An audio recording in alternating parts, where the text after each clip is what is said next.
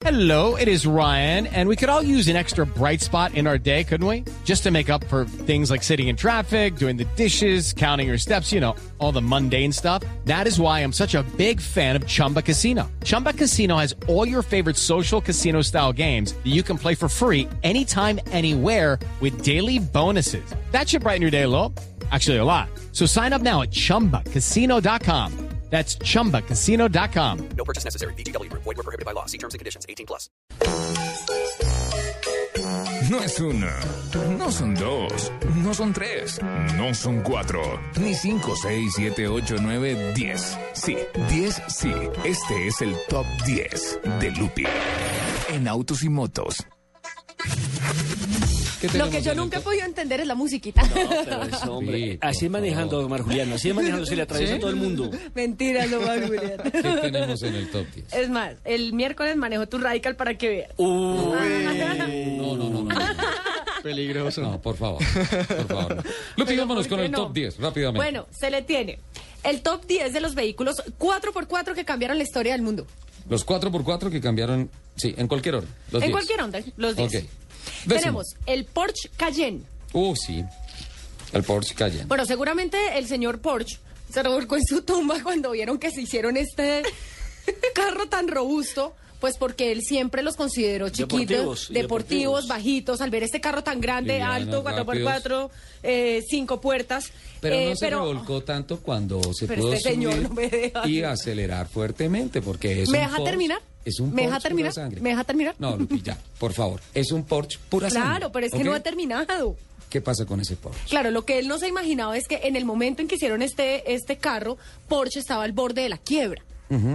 Entonces lo hicieron y eso fue lo que sacó a flote la de nuevo esta empresa y además cayó a todos sus eh, competidores, por decirlo así, por, por sus capacidades on y off-road.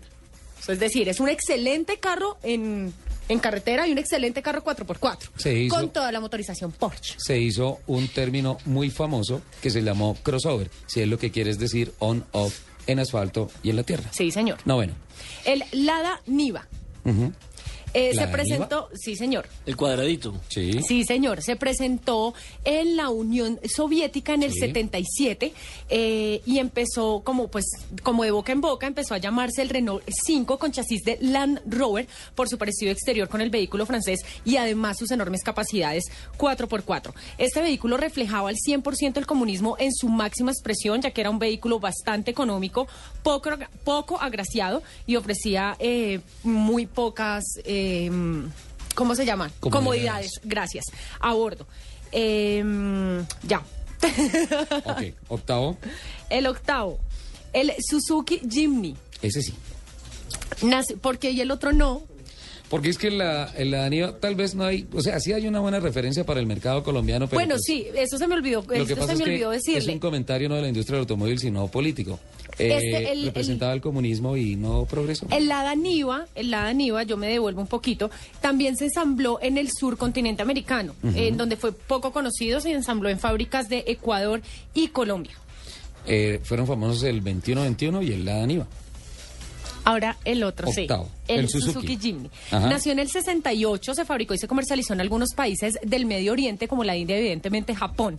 Es uno de los cuatro, es uno de los pocos 4x4 que sigue fieles a sus raíces de concepción, ya que es un vehículo práctico y sumamente versátil que se ha fabricado con carrocería ce- tanto cerrada como convertible. Es flexible, barato y capaz y capaz. Estas son las, cara- eh, las características de este gran 4x4. Séptimo.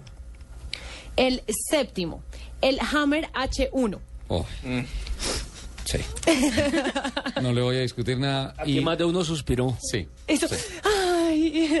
Este vehículo radical y extremo es la evolución lógica del Jeep militar. El Departamento de la Defensa de Estados Unidos lo encargó a la compañía AM General, que alguna vez eh, fuera la filial de AMC, los dueños de Jeep en los inicios de esta marca. La parrilla del Humvee y la del Jeep tienen muchas similitudes que después llevaron a los dueños de ambas marcas a un costoso litigio que no ganó ninguno. No. No. Se declararon en tablas. Sí, señor. Eh, las Fuerzas Armadas de este país recibieron las primeras unidades de este 4x4 en 1984, pero su debut mediático fue durante la concebida guerra de Desert Storm. La eh, tormenta del desierto. Sí, señor. En El sexto. Golfo Persia. Señor, Yo sexto. quiero uno de estos, por favorcito, No, se yo- lo voy a pedir al yo niño. quiero ya. un Homer. A ver. El Mercedes-Benz Clase G. ¿Qué? Original la plataforma GLK. Ese me encantísimo. Sí, señor. Eh, Sí, este es, gracias. este es un alemán eh, eh, todoterreno. Sí. Eh, nació en el 79 y el día, al día de hoy su diseño ha cambiado muy, muy poco. Se ha incrementado obviamente en medidas de seguridad y se le ha dotado con mayores capacidades dinámicas. Durante su vida útil, útil estoy toda enredada. Oh, Omar Julián, me tienes de un nervioso, ¿verdad? Está en otra silla, Perdóname. oye. ¿Qué tal? ah? O sea, pero es que justo se me sienta al lado y no me ha dejado hablar tranquila, me tiene sudando y todo. Mercedes clase G. Durante su vida útil se han comercializado versiones de 3 y 5 puertas con chasis cortos y largos. Déjeme hablar. Siga con El siguiente, el siguiente. El quinto. ¿Se da cuenta que ella no se puede concentrar ni con música Sí. ni sin música? Pongámosle un poquito No, de, de música yo- clásica. Una ranchera, una ranchera para que Pues yo con estos problemas de concentración y se me siento por No, Julián no, al lado. Un, un honor, un tributo a nuestro invitado Mozart, por favor. El Land Rover, el Ranch, el Ranch Rover. Ranch Rover, sí. Bueno, si bien la historia eh, de este fabricante no empezó con este modelo, el Ranch Rover fue el primero que se atrevió a llevar el lujo a las 4x4 en 1970. Durante muchos años, eh, la reina de las 4x4 fue el vehículo de otra reina de Inglaterra. Sí. Su fama fuera del camino se fue opacando como toda la industria automotriz británica al grado que la marca Land Rover cambió de manos varias veces y pasó por BMW y Ford hasta terminar siendo propiedad de Tata Motors en la India. Hoy aparentemente sus finanzas son sanas y en el 2012 se veló la cuarta generación de esta lujosa sub que en alguna ocasión fuera la más preciada joya de la corona inglesa. Y la verdad, se le nota. Porque Sí. los nuevos diseños son de Son- joya de la corona. Sí, sí, sí, sí. sí. Cuarto lugar. Cuarto lugar, ay, este nos encanta, yo sé. ¿Cuál? ¿Cuál? El Land Cruiser, el Toyota Land Ah, el. Land Cruiser. Sí, sí, El sí, este, este sí es 4.5. icónico, sí, sí, sí. Foto, foto de todo eso, por favor. Sí, señor. Nace en el 51 con un diseño bastante parecido al de Jeep Willys. Eh, en sus inicios fue llamado simplemente como FJ. Y con el paso de los años, este vehículo 4x4 adoptó su nombre definitivo. Eh, Land Cruiser, así, así empe- mm, su nombre definitivo, Land Cruiser. Y Sí. así empezó a labrarse una reputación que ningún otro vehículo japonés tiene eh, como off-road o 4x4. Tercero. El Jeep Cherokee. La Cherokee. Sí, sí, sí, el Cherokee. ¿Verdad? Estuve anoche en el lanzamiento de la Grand Cherokee en Harry Sazón, una invitación muy especial que nos hicieron del grupo SKBRG. Ajá. Qué belleza de carro. Ahora Creo la que- invitación es para todos, pero él siempre coge la boleta para él. Sí, claro. Aquí dice equipo de autos y motos y va él a Cherokee. representarnos. Cherokee. Bueno, fue lanzada en el 74 y portaba eh, motores de 6 cilindros en línea y V8. Ajá. En el 84, cuando Jeep era propiedad de Renault, se lanza la segunda generación de la Cherokee, respetando la conformación original de tres puertas y agregando otra nueva línea de cinco puertas. Sus capacidades 4x4 eran similares a las de su antecesora, pero el diseño era más moderno y la hacía mucho más fácil de maniobrar. Segundo. La Jeep Wagoner. La Wagoner. Sí. Qué bien. Fue lanzada en el 63 eh, y sigue como siendo como la conocemos hoy en día con las facultades del respetado Jeep, pero con un amplio espacio de carga y para más pasajeros que podían viajar cómodamente dentro o fuera del camino a bordo de ella. Se, se, se caracterizaba por ser muy, muy cómoda en los viajes. Y en el número uno, Sí. el Jeep Willys. El Jeep Willys. Sí. Sí. El Jeep. Obviamente, obviamente, este es el papá de todos los 4x4. Sí. Eso sí, no tiene ninguna duda. Se empezó a fabricar en el 41.